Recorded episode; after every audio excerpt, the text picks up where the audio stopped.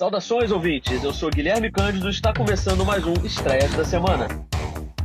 Bom, que a nostalgia tá na moda, isso a gente já sabe faz algum tempo. E aí filmes como Top Gun Maverick, e até o recente Super Mario, eles mostraram para os estúdios que a nostalgia pode sim ser muito, mas muito lucrativa. Afinal de contas, estamos falando de dois filmes que quebraram a barreira de um bilhão de dólares em bilheteria. Mas a nostalgia não tá sozinha nessa parada não, porque recentemente pintou uma onda de filmes sobre multiverso, estão deixando a indústria em polvorosa. Inclusive, até o atual vencedor do Oscar, o Oscar 2023, que aconteceu no início do ano, é um filme que fala de multiverso. Quem é que que não se lembra de tudo em todo lugar ao mesmo tempo. Filme que monopolizou as rodas de conversas entre cinéfilos, conquistando os Oscars principais. Não só o Oscar de melhor filme, até o de melhor atriz para Michelle Yeoh, mas principalmente de melhor roteiro, que é o que estamos falando aqui. E a Marvel, que não é boba nem nada, conseguiu unir os dois temas, a nostalgia e o multiverso numa história só. É claro que eu estou falando de Homem-Aranha Sem Volta para Casa, filme que arrecadou quase 2 bilhões de dólares em bilheteria, e um filme que ficou conhecido por praticamente salvar os cinemas. A gente vinha de um período muito difícil, período de pandemia, pandemia, com os cinemas fechados, as pessoas ficaram muito tempo dentro de casa, em quarentena, então tava todo mundo só esperando uma oportunidade para poder sair, extravasar, e esse filme acabou é, sendo esse catalisador para o público, arrebatou multidões, e aí os outros estúdios cresceram o olho para cima do sucesso da Marvel. Um desses estúdios foi especificamente a Warner Brothers. Warner Brothers que detém os direitos de adaptação dos super-heróis da DC Comics e que recentemente passou por uma fusão com a Discovery, o que significa que agora a Warner Brothers Discovery quer novamente investir em um universo um universo compartilhado. Para quem não se lembra ou não tá muito atento às notícias envolvendo o mundo cinematográfico, a Warner, na verdade, ela já havia acabado de ver, já havia sepultado o chamado Snyderverse, aquele universo compartilhado que foi supervisionado pelo diretor Zack Snyder, que já comandou O Homem de Aço, Batman vs Superman, é, Liga da Justiça, que teve uma produção atribulada, ele passou uma tragédia familiar e sequer conseguiu terminar o filme. Essa tarefa acabou com o cineasta Joss Whedon. E aí ele supervisionou outros filmes, mas no final das contas, é, esse projeto ele nunca lucrou o que o estúdio esperava, e aí a Warner optou por investir em aventuras independentes. E até logrou certo sucesso. O Aquaman, por exemplo, é, chegou a fazer um bilhão de dólares em bilheteria, essa cifra tão perseguida nos estúdios. E aí outro, a gente teve outras produções bem sucedidas, Mulher Maravilha, Shazam em menor grau. Só que agora com a mudança na cúpula da Warner, da Warner Discovery, é, eles resolveram voltar com esse planejamento de criar um universo, um universo compartilhado. Eles entendem que há um potencial a ser explorado pelos heróis, envolvendo os heróis do, do estúdio. Aí, para comandar esse novo projeto, eles contrataram ninguém menos do que James Gunn. Isso mesmo, James Gunn, o criador de Guardiões da Galáxia, que recentemente encerrou a trilogia com o volume 3, também fez muito sucesso. Ele que já havia comandado o Esquadrão Suicida para DC Comics, então ele tem experiência nisso. Ele é um dos poucos diretores que conseguiu transitar pelas duas editoras com muita competência e mantendo amigos dos dois lados. Ele, ao lado de Peter Safran, vai comandar o novo DC Universe. Só que para isso ele tem que preparar terreno. Ele tem que arrumar um jeito de resetar o que foi feito. E é justamente aí que entra o primeiro filme a ser abordado nesse estreia da semana, que é The Flash. O roteiro de The Flash, escrito pela Christina Hodson, a mesma de Aves de Rapina, também da DC Comics, é baseado num arco muito celebrado dos quadrinhos chamado Flashpoint, em que o super-herói Flash, não, Barry Allen, ele descobre que se ele atingir uma determinada velocidade, ele consegue viajar no tempo. E aí, assim que ele descobre isso, ele não resiste à tentação de voltar no tempo e impedir a morte da mãe. Uma tragédia familiar que, inclusive, levou seu pai a ser preso injustamente. O problema é que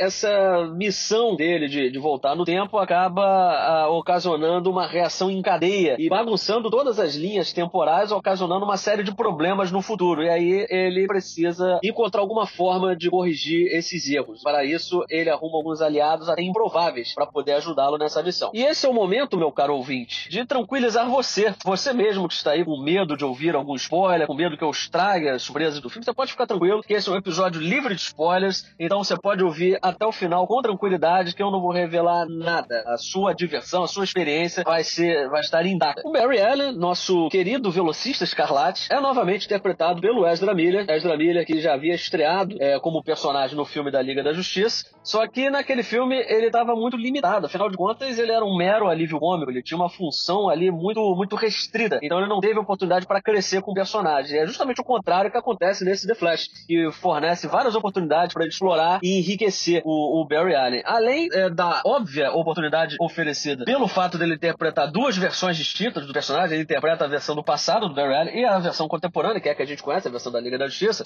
ele aproveita para poder trazer algumas nuances ao papel, se aprofundar um pouco mais. E aí é fascinante a gente perceber, por exemplo, como ele sempre fala muito rápido. É, é um cara que né, a gente conhece, a gente sabe que a marca de estrada dele é velocidade. Mas ele é um cara que tá sempre atrasado, olha só que coisa, né? Ele tá sempre atrasado e isso aí acaba deixando ele muito ansioso. Então ele é um personagem sempre muito ansioso, que fala muito rápido e, e abrevia, inclusive, as palavras. Ele tá conversando com uma pessoa e de repente a gente pensa que ele tá falando até em código, quando na verdade ele tá só abreviando as palavras, porque ele, ele tá sempre à frente, ele tá sempre é, pensando muito rápido, falando muito rápido, é, e isso acaba refletindo, inclusive, no metabolismo dele, que para quem conhece o personagem dos quadrinhos sabe que ele precisa é, se alimentar o tempo inteiro, ele precisa manter energia. É, ele queima muita energia né, com a velocidade e isso aí acaba gerando essa necessidade de se alimentar o tempo todo e acaba gerando é, algumas sequências divertidas que o cineasta Andy Muschietti, que inclusive faz uma ponta no filme, ele tá, é um, faz um pedestre que está tentando comer um cachorro quente, mas com Flash chega mais rápido que ele e rouba é, o cachorro quente. O cineasta argentino Andy Muschietti talvez seja mais lembrado por ter comandado It, a Coisa, as duas últimas versões que chegaram aos cinemas. Eu particularmente gosto muito mais da primeira, acho a segunda um pouco fraca, mas aqui nesse filme ele tá muito bem, ele oferece um trabalho admirável, ele comanda muito bem a sequência de ação e aí vale ressaltar o seguinte, não é um filme que promete sequências de ação muito elaboradas, complexas. O foco do Andy Muschietti é fazer cenas de ação que sejam no mínimo compreensíveis. Então a gente pode não se empolgar tanto, não se impressionar, mas a gente está sempre ciente do que está acontecendo e isso é fundamental, ele merece elogios.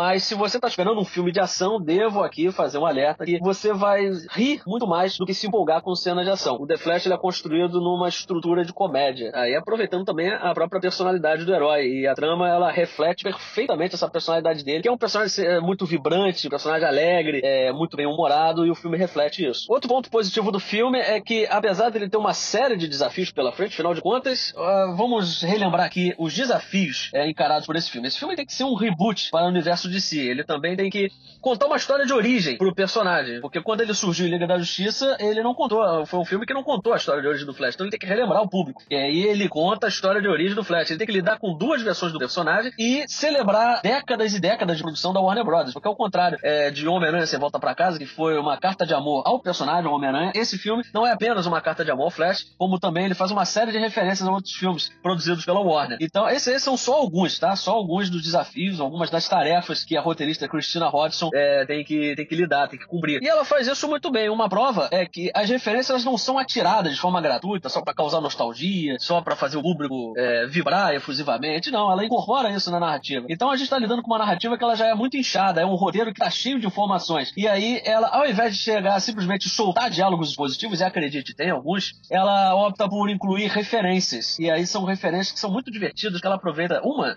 vou contar uma só para não estragar as surpresas, mas tem uma que envolve uma história de bastidores sobre De Volta ao Futuro. É, quem não conhece a história, dá, dá uma pesquisada lá no Google, você vai ver que o Michael J. Fox, ele não foi é, escalado inicialmente para ser o Martin McFly. Esse papel acabou sendo é, oferecido ao Eric Stoltz. E quando o The Flash ele volta no tempo, ele procura algumas informações para poder se situar, e aí ele percebe, por exemplo, que é, ele cita algumas referências da cultura pop, e aí ele vê que De Volta pro Futuro, por exemplo, ele não é protagonizado pelo Michael J. Fox, é protagonizado pelo Alex Stoltz. Então, não, pera aí, como assim? É o Michael J. Fox? Não, não é. O Michael J. Fox ele fez Footloose. Ele, pô, como assim Footloose? Footloose é feito pelo Kevin Bacon. Então, aí gera né, esse tipo de coisa, e aí se alguém pra falar, não, na verdade, o Kevin Bacon, ele estrelou Top Gun, foi um sucesso absurdo. Aí outra pessoa fala, pô, Top Gun, que filme é esse? Ah, aquele filme é, dos gays, dos aviões. Então, a Christina Hodson, ela, ela sabe dialogar bem com isso e de uma forma é, muito espirituosa. Ela consegue explicar algumas coisas, como por exemplo, como é que pode? Ele é um cara que conhece o Batman. O Batman pra ele tem a cara do Ben Affleck. E é isso quando surge o Michael Keaton, como é que é isso? Então ele explica muito bem. Michael Keaton, por sua vez, eu confesso que ele me decepcionou um pouco, porque ele surge com uma tarefa muito simples. Ele cumpre apenas uma função do roteiro, que é explicar o multiverso da forma mais simples possível. E, o, verdade seja dito, o roteiro consegue. Ele acaba fazendo uma analogia muito inspirada envolvendo o espaguete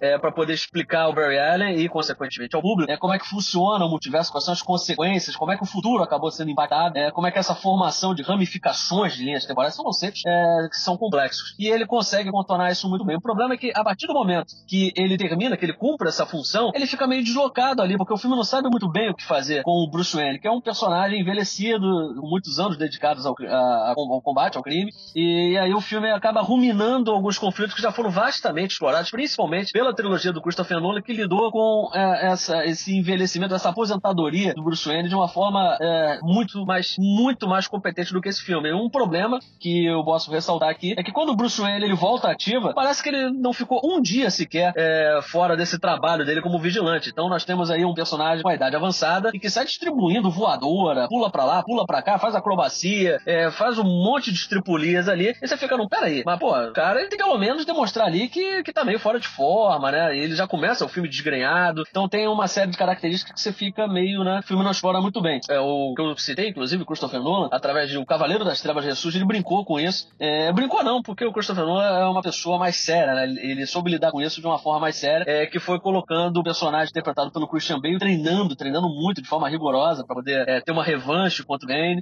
É, isso aí ficou muito mais crível do que o que acontece aqui em Flash. Até o filme do Homem-Aranha, você volta para casa, eles brincam com isso colocando o personagem do Tobey Maguire, é, dizendo que depois de tantos anos dedicados a combater o crime em Nova York, as costas dele agora estão matando ele. Aí aparece o Garfield instalando as costas dele, mostra ele alongando, enfim. E o filme não sabe lidar muito bem com isso. Mas no geral, até para não me alongar muito aqui, é, posso garantir que The Flash é um filme divertido, é um filme que, com perdão do trocadilho, passa muito rápido, tem mais de 2 horas e 20 minutos de duração, pra você nem sente nem passar. Tem uma história muito envolvente, tem um apelo emocional também, embora ele flerte um pouco melodrama, é, salpique ali alguns, algumas frases parecem tiradas de livros de autoajuda, mas ele cumpre bem essa função de resetar completamente, tacar uma pá de cal no universo do, do Zack Snyder e pavimentar o futuro é, do DC Universe agora nas mãos do James Gunn, e é um futuro bem promissor e bem maluco. Depois você, por favor, comente aí com a gente, mande mensagem. Aliás, esse é o momento de dizer para você seguir o Odisseia Cast nas redes sociais e você que tá ouvindo isso aqui agora, você que já assistiu o filme, por favor, mande lá nos comentários o que, que você achou, o que, que você espera do futuro é, da DC agora nas mãos de James Gunn, e né, é, a cena pós-créditos até a última cena, elas mostram aí um futuro bem maluco é, concebido pelo James Gunn. E se você quiser uma análise mais aprofundada sobre o filme The Flash, vale aqui uma recomendação do site tomada7.com, site para o qual eu escrevo, faço artigos, faço críticas especiais e eu escrevi um texto bem, bem aprofundado sobre o filme The Flash, abordando a trama com mais profundidade. Então, se você quiser é, refletir um pouco mais sobre o filme, eu recomendo tomada7.com. Lá você encontra críticas não só sobre o filme do The Flash, como de outros lançamentos da indústria cinematográfica. Lembrando que The Flash está estreando exclusivamente nos cinemas. Então, consulte a programação da sua cidade, mas você não deve ter muita dificuldade para assistir esse filme que promete dominar os cinemas essa semana, deve fazer muito sucesso, estrear em primeiro lugar, não só no Brasil, como no restante do mundo. É um filme que está gerando expectativa, então fique de olho na programação programação.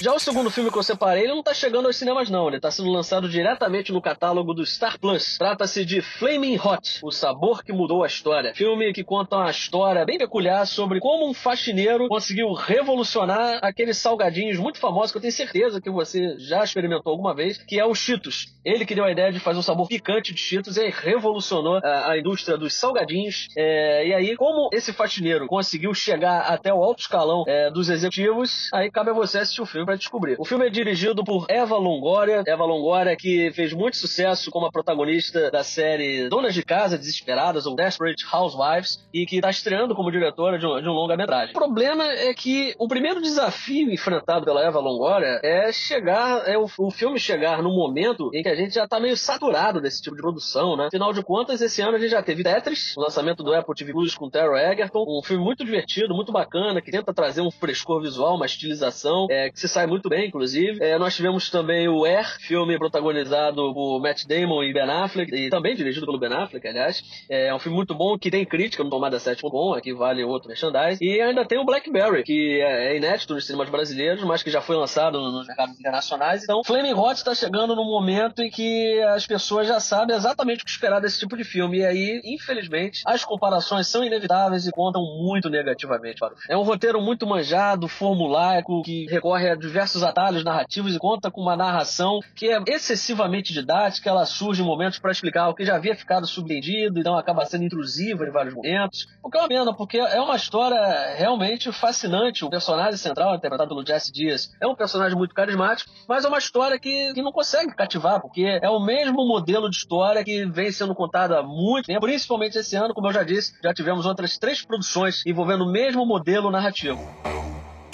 E o último filme de hoje é uma recomendação que eu faço pensando no grande amigo e parceiro de podcast, Ricardo Carvalho, que é fã do ator Bob Odenkirk, ator que brilhou em Breaking Bad recentemente na série spin-off Better Call Saul, na pele do advogado picareta Saul Goodman. O filme em questão é Anônimo, que é mais uma estreia do streaming Star Plus, um filme que foi lançado na época da pandemia, então acabou tendo seu calendário de lançamento muito prejudicado e só agora chega oficialmente ao Brasil. Repito, chega diretamente ao catálogo do Star Plus. Como eu já disse, Anônimo é protagonizado pelo Bob Odenkirk, que é um comediante muito consagrado, muito respeitado na indústria e que agora apresenta uma vontade admirável de sair de sua zona de conforto, né? Tentando aí mostrar que pode ser um astro de filme de ação e ele prova que pode. Ele se sai muito bem no papel de um agente secreto que está aposentado, muito entediado, ele vive no subúrbio americano, um subúrbio tipicamente americano no caso, só que ele está muito preso à rotina e ele está ali só esperando uma oportunidade para voltar ativa, essa oportunidade que não parece não chegar nunca. Ele sempre acorda cedo, leva o lixo para fora, ou melhor, acaba perdendo o horário do, da chegada do caminhão de lixo, ele não consegue tirar o lixo, aí vai trabalhar, volta, então é sempre a mesma rotina e tá lá entediado.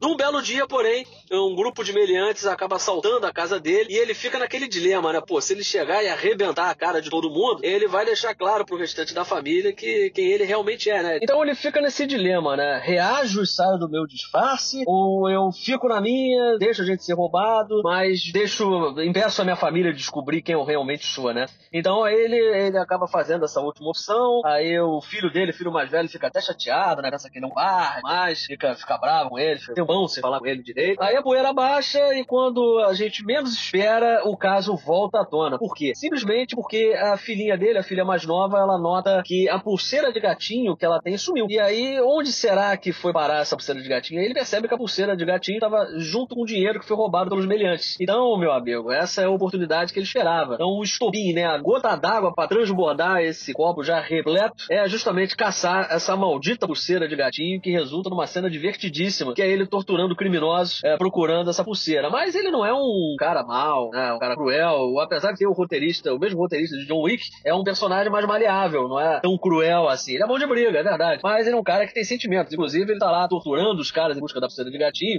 Só que quando ele, quando ele percebe que é, esses criminosos, né, que é um casal, é, eles têm uma filhinha, um bebê, aí ele, ele já para, desiste, sai de casa, só pega a pulseira e vai embora. Já em outros momentos, quando são criminosos assim mais insolentes, criminosos assim mais cruéis, aí, aí a coisa muda de figura e resulta numa cena também memorável, uma cena que se passa dentro de um ônibus parado. É, enfim, Anônimo é um filme que tem é, sequências de ação muito bem coreografadas, é um filme muito bem dirigido, dirigido pelo Russo Ilia Nascula, mais conhecido pelo filme Hardcore, Missão Extrema, um filme de ação muito subestimado, um filme que acontece, é um filme que é gravado em câmera subjetiva, né, aquela famosa câmera em primeira pessoa, que lembra muito os jogos de tiro do, dos videogames, os jogos de computador. É, é um filme muito subestimado, um filme que chegou a a entrar no catálogo da Netflix, ficou pouco tempo, saiu e não voltou mais, o que é uma pena. O Anônimo é um filme que possui a mesma energia maníaca, é um filme que tem uma trilha sonora espetacular, tem alguns clássicos rock, é, e oferece uma experiência bem bacana, é um passatempo divertidíssimo, muito bem dirigido, muito bem atuado, o elenco é excelente, dá conta com, o rapper RZA, conta com Christopher Lloyd também, o eterno Doc Brown, olha de volta tudo de novo, né? E é um programaço pro final de semana, você que tá aí procurando um filme de ação que não seja é, nem tão denso, nem tão pesado como o John Wick, é, e, ele tá procurando uma comédia que não seja tão boa, e tá aí procurando por uma comédia que não seja tão rasteira, uma comédia inteligente, espirituosa. Tá aí é, a união, um meio termo bem bacana, que é Anônimo, comédia de ação que, lembrando novamente, está chegando ao catálogo do Star Plus nesse final de semana.